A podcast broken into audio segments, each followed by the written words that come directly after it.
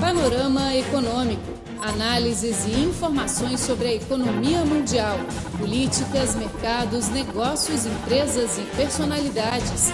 Tudo no Panorama Econômico.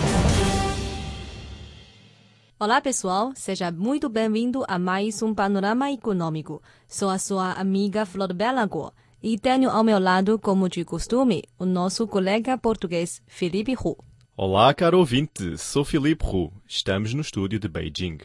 Hoje vamos focalizar no investimento das empresas chinesas no Brasil. Recentemente foi realizada na Universidade de Negócios e Economias Internacionais, em Beijing, uma palestra em relação à promoção do investimento no Brasil. Este evento, coorganizado pelo Centro de Estudos sobre Países de Língua Portuguesa da Universidade de Negócios e Economias Internacionais, pelo site Brasil CN e pelo Clube do Livro Brasil-China, contou com a presença do chefe representante da Apex Brasil na China, César Yu. O ex-secretário-geral do Fórum para a Cooperação Económica e Comercial entre a China e os países de língua portuguesa, Wang Cheng'an, a representante da agência de advogados Noronha, Pang Xiaofang, e muitas personalidades chinesas e brasileiras de vários setores. O tema do evento é sobre os Jogos Olímpicos do Rio de Janeiro em 2016 e também sobre o reforço do intercâmbio e das cooperações entre a China e o Brasil. Além de proferirem discursos, os convidados também responderam às perguntas dos participantes chineses, muitos deles com um forte interesse no mercado brasileiro. No evento, o chefe representante da Apex Brasil, César Yu, concedeu uma entrevista exclusiva à nossa emissora. Ele apresentou os serviços da sua instituição, as potenciais oportunidades comerciais no Brasil e das Olimpíadas, também deu sugestões às empresas chinesas. Vamos então ouvir a entrevista com César Yu.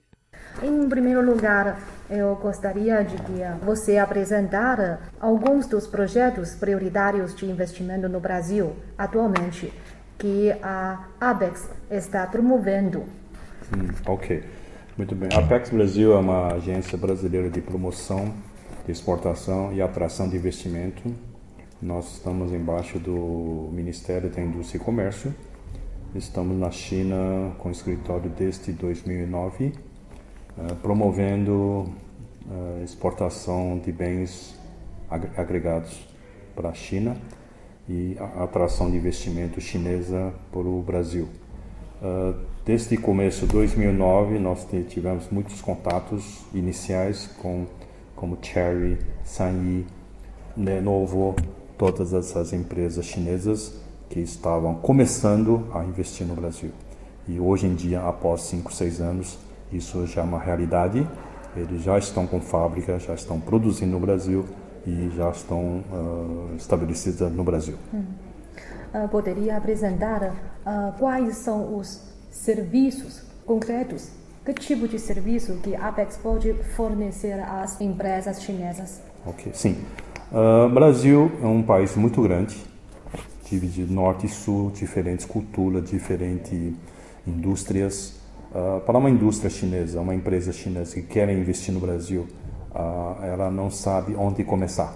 Eu vou para o Rio Grande do Sul, vou para vou Brasília, vou para o Amazonas. Uh, a gente pode fazer um estudo para a empresa chinesa que tipo de produto ele quer produzir no Brasil, que mercado ele quer alcançar no Brasil. E nós fazemos uma, uma estudo, uma missão ou customizada para a empresa chinesa e de escolher o estado, escolher a cidade onde ele pode investir a indústria ou serviço dela.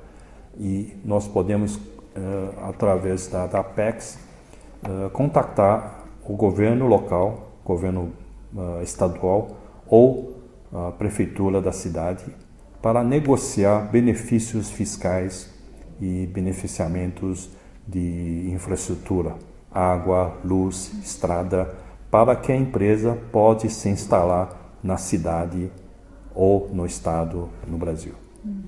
Uh, atualmente, muitas empresas chinesas estão investindo nas áreas de agricultura, de mineração, infraestrutura, etc. no Brasil. Mas para você, quais são as áreas que agora os chineses investem pouco, mas é, são áreas de potencial, grande potencial, que devem reforçar o investimento. Sim. No começo, claro, há muitas empresas chinesas que investem na área de mineração, uhum. Na área de, de agricultura, na área de infraestrutura brasileira. Sim, continuamos precisando de muito investimento na área de infra, infraestrutura brasileira, na parte do aeroportuário, área de estrada de ferros, uh, silos para guardar alimentos, uh, portos, uh, estrada, estrada rodoviária. Então, a gente continua precisando desse tipo de investimento chinês, mas esse tipo de investimentos são mais para empresas estatais chinesas. Uhum. Para empresas privadas, temos outros investimentos interessantes, vamos supor, serviços. Né? Você pode investir em hotelaria, pode investir no shoppings, pode investir no vestuário, fashion, tá? Você pode investir na IT, tele, telecomunicação no Brasil. Então você tem outras áreas que você pode investir no Brasil, não aquelas tradicionais que a China quer. Uhum muitas empresas chinesas, uh, quando investem no Brasil, uh, enfrentaram problemas, desafios. Sim. Quais são os maiores desafios e quais são os seus conselhos e sugestões para resolver okay. estes problemas? Sim, o Brasil e China são totalmente diferentes. Hum. Uh, primeiro começa pela língua. Nós falamos português, então você talvez tenha que ter uh, na sua equipe da empresa tem uma equipe boa que fala português e também além de falar português conhecer o Brasil, conhecer a cultura, conhecer como fazer negócios no Brasil, conhecer as empresas brasileiras e talvez fazer não o seu próprio negócio, talvez você fazer uma parceria com alguma empresa brasileira, fazer uma parceria no Brasil para começar a ter os negócios no Brasil. Você trabalha numa instituição brasileira, mas você, você mesmo é de origem chinesa. Então, acho que você deve conhecer muito bem a diferença entre as duas culturas. Porque eu acho que esta, uh, este fator é muito importante para uh, influenciar o investimento das empresas chinesas no, no Brasil. Você pode explicar um pouco Sim. A cultura? Tá.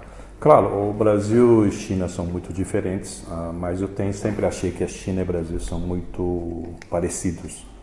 Porque, Parecido. porque a China a gente come muito arroz, hum. né? a chinês come muito arroz, mas no Brasil nós comemos muito arroz também. Hum. O americano, o europeu não come arroz, hum.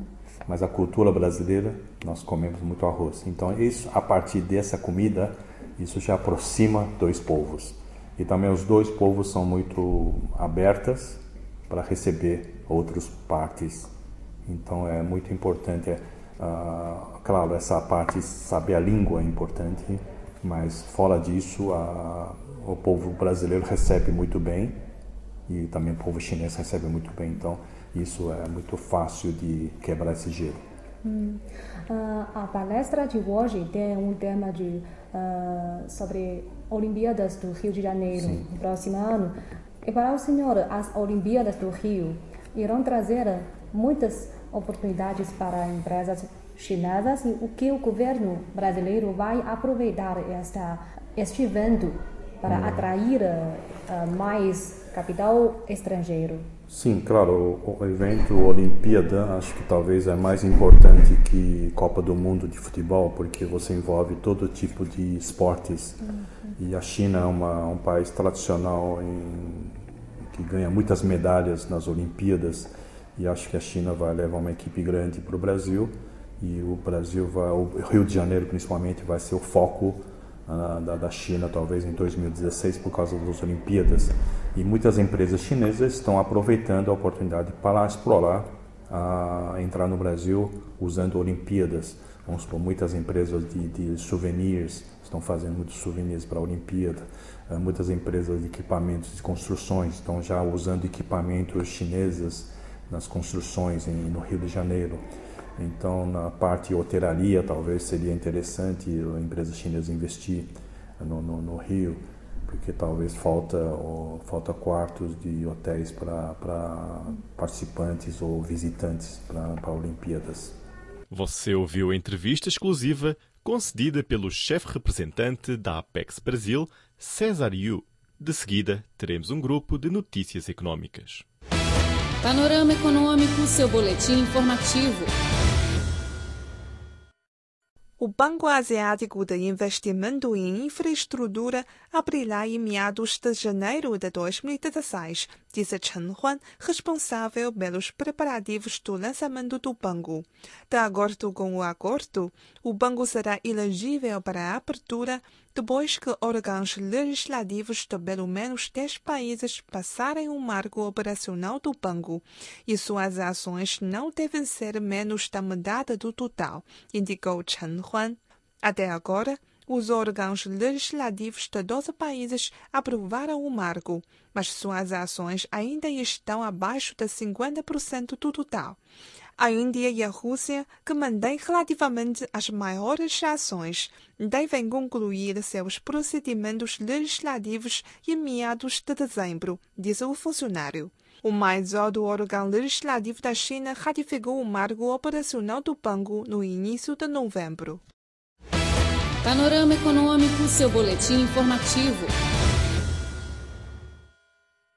A China saúda a ratificação do Parlamento da República da Coreia sobre o acordo de livre comércio entre os dois países, disse nesta quarta-feira o Ministério do Comércio, prometendo acelerar a implementação inicial do pacto. O Parlamento da República da Coreia ratificou na segunda-feira seu acordo de livre comércio com a China, realizando um importante passo para a integração econômica regional. O Ministério do Comércio indicou que a implementação do Pacto Comercial injetará vitalidade para a cooperação econômica entre os dois países. A China e a República da Coreia assinaram um acordo de livre comércio bilateral em junho, depois de três anos de negociações. Conforme o acordo, os dois lados eliminarão as tarifas de mais de 90% das mercadorias comercializadas cada dentro do período de 20 anos após a implementação. Panorama Econômico, seu boletim informativo. O crescente investimento da China na África não é uma ameaça ao continente, mas um impulso ao autodesenvolvimento da região, disse Shen Danyang, porta-voz do Ministério do Comércio da China, em resposta às dúvidas sobre a intenção de seu investimento.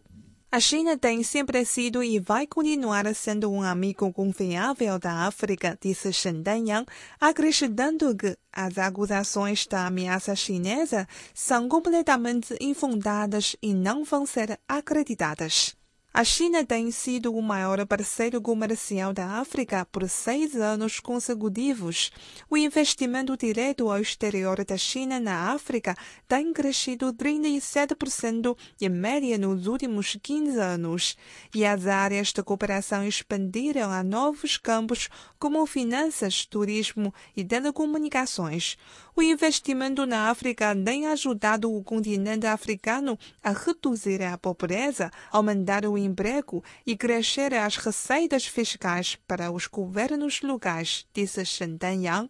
A declaração foi feita antes do Fórum de Cooperação China-África, que se realizará em Joanesburgo, na África do Sul, em 4 e 5 de dezembro. Uma cúpula do fórum será organizada e o evento será um marco para a cooperação China-África, diz o Ministério. Panorama Econômico, seu boletim informativo.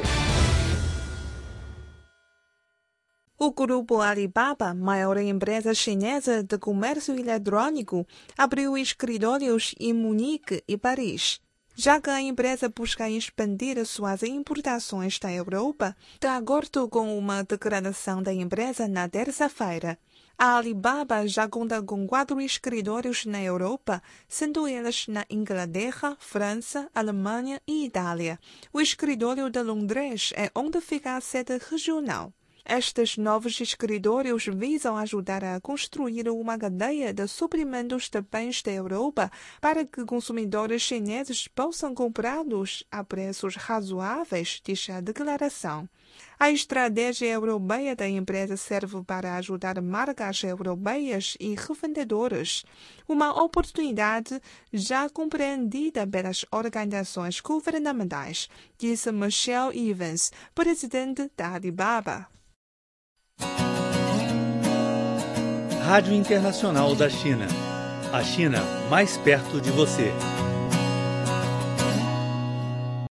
Bem, caro amigo, o panorama econômico de hoje fica por aqui.